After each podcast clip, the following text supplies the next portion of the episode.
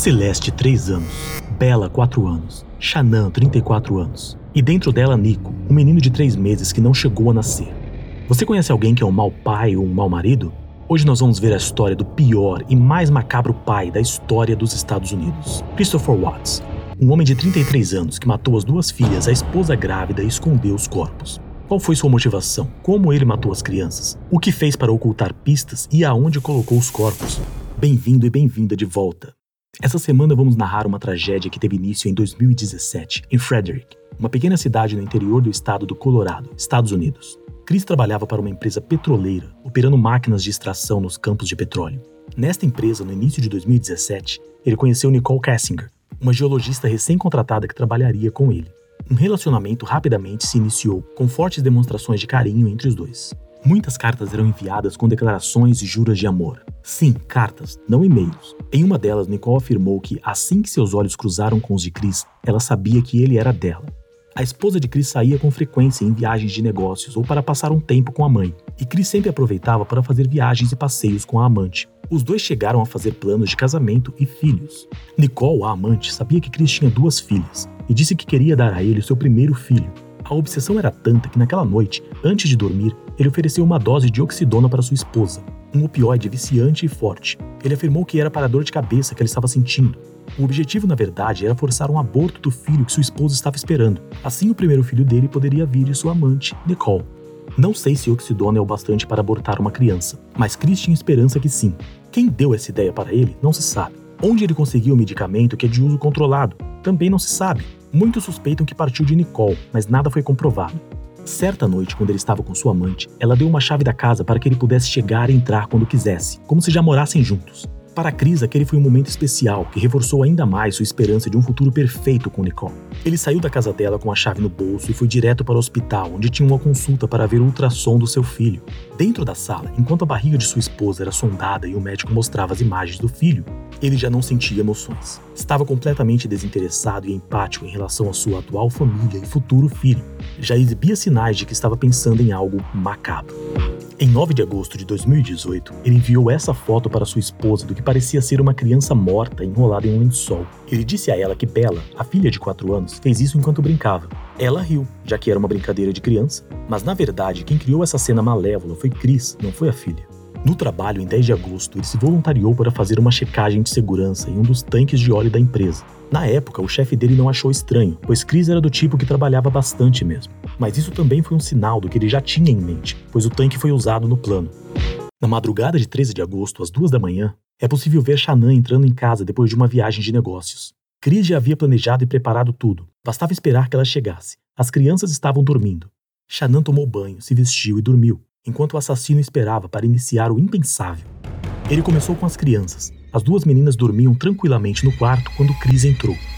Com um travesseiro em mãos, ele colocou sobre o rosto delas e apertou com força. Elas foram sufocadas na própria cama. Ele só retirou o travesseiro quando imaginou que estavam mortas. Agora era a vez de Shannon. Ela dormia profundamente depois de ter voltado de viagem. Chris entrou no quarto do casal, agarrou o pescoço dela e a estrangulou até a morte. Em seguida, o corpo dela foi enrolado em um lençol, mas de repente, as duas filhas entraram no quarto para perguntar o que aconteceu com a mamãe. Em sua cabeça, elas já estavam mortas. Ele disse que Shannon não estava se sentindo bem e prosseguiu arrastando o corpo dela para a garagem. Sacos de lixo foram colocados sobre a cabeça dela e o corpo foi jogado no banco de trás do carro. Ele colocou as filhas vivas e conscientes no banco de trás do carro, já com a mãe jogada no chão, e dirigiu até o local onde trabalhava, sabendo que não havia ninguém por lá e que era uma região isolada. No caminho, as duas meninas continuavam no banco de trás, acordadas e conscientes, e a mãe morta estava no chão do carro, enrolada em um lençol e sacos de lixo. Chegando no local, ele estacionou, abriu a porta de trás e puxou o corpo da mãe para fora do carro. As meninas ficaram sentadas observando. O corpo foi arrastado até uma região afastada dentro da mata e enterrado em uma cova que ele mesmo abriu. O corpo foi enterrado com o rosto para baixo, pois foi nessa posição que caiu quando Chris a retirou do carro. Com raiva dela, ele não se importou em virar o rosto para cima, foi colocado só um pouco de terra sobre o cadáver, pois quebrou a enxada. Chris não se importou, deixou assim mesmo. Depois voltou para o carro tranquilo e feliz para terminar de matar suas duas filhas. Celeste, de 3 anos, foi a primeira. Ela estava com um cobertor azul, que foi colocado sobre a cabeça dela. Ele a estrangulou no banco de trás do carro. Bela, de 4 anos, ficou olhando o pai fazer aquilo e pediu para ele parar, mas ele seguiu em frente. Em seguida foi a vez dela, com quem ele fez o mesmo, usando o cobertor. As meninas não foram enterradas ao lado da mãe. Chris tinha outra ideia preparada para elas. Ele carregou os corpos das duas até o local onde o petróleo ficava armazenado. Lá havia dois tanques grandes e cheios de óleo. Ele subiu as escadas carregando os corpos, abriu duas tampas de aço grandes e pesadas e jogou os corpos das duas dentro do barril.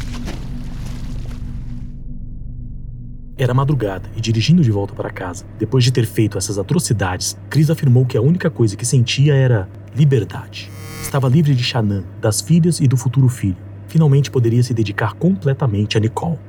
Não houve sentimento de remorso ou culpa, apenas a paixão e obsessão por sua amante. Na manhã seguinte, em casa, Chris ficou no computador planejando o futuro e pesquisando coisas como Hotel 4 Estrelas em Aspen. Também ligou para a escola das filhas e cancelou a matrícula, e colocou a casa à venda em uma imobiliária. Até enviou uma mensagem para Nicole, sua amante, dizendo que sua família se foi. Ainda perguntou para ela o que deveria fazer com a aliança de casamento que sua esposa deixou. Nicole disse para ele vender e não fez mais perguntas. Em seguida, ele foi para a empresa, chegou às 8 da manhã e trabalhou normalmente. Seus amigos do trabalho disseram que ele agiu completamente normal naquele dia, sorridente, brincalhão e ativo. Não havia nada de suspeito.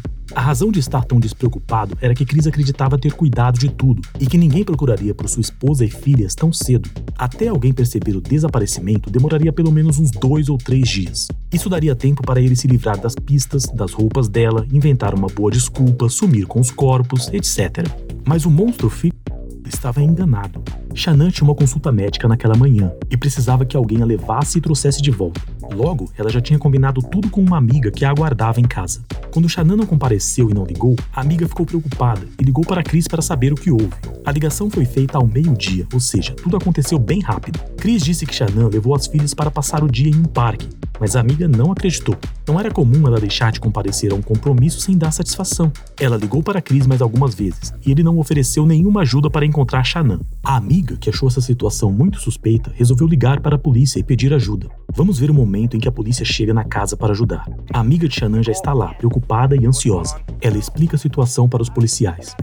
Chris chega na casa, percebe-se que ele está perdido, desorientado, foi pego de surpresa. Ele jamais esperava que em menos de 24 horas a polícia estaria na sua casa procurando sua família.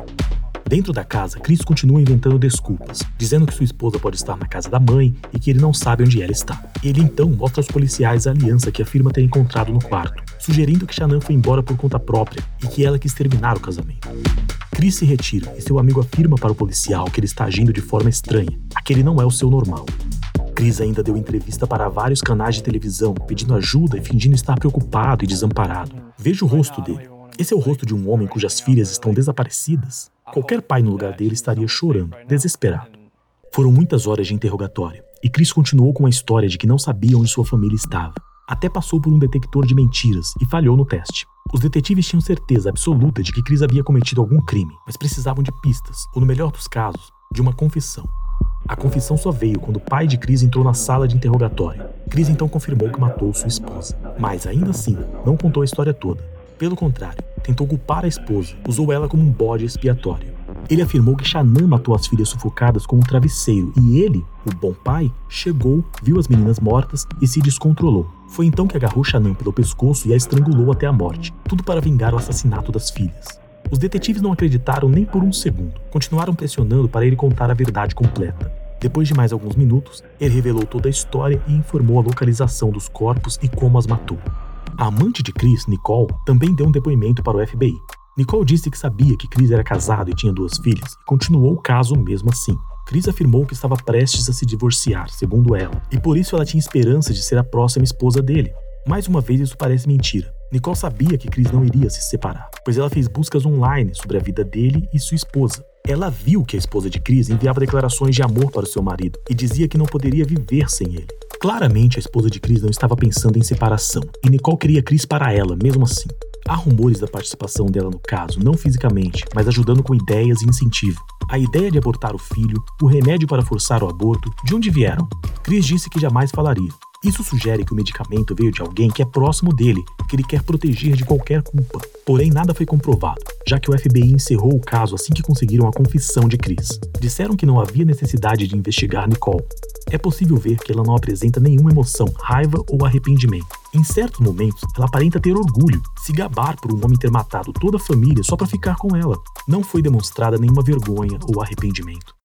No tribunal, Chris se declarou culpado pelas mortes, não havendo necessidade de júri popular, testemunhas, etc. Foi tudo parte do acordo. Ele se declara culpado das nove acusações e os promotores não pedem a pena de morte. Ele foi sentenciado a cinco prisões perpétuas sem a possibilidade de liberdade condicional. Nicole, a amante de Chris, foi demitida do emprego logo em seguida. Ela cancelou todas as redes sociais, até o LinkedIn. Também mudou de casa e de cidade, e não há endereço registrado no nome dela. Acredita-se que ela mudou de aparência e de nome, já que não há relatos de ela ter sido vista por mais ninguém. Se ela mudou de nome, o fez por conta própria, já que não está sob proteção do FBI.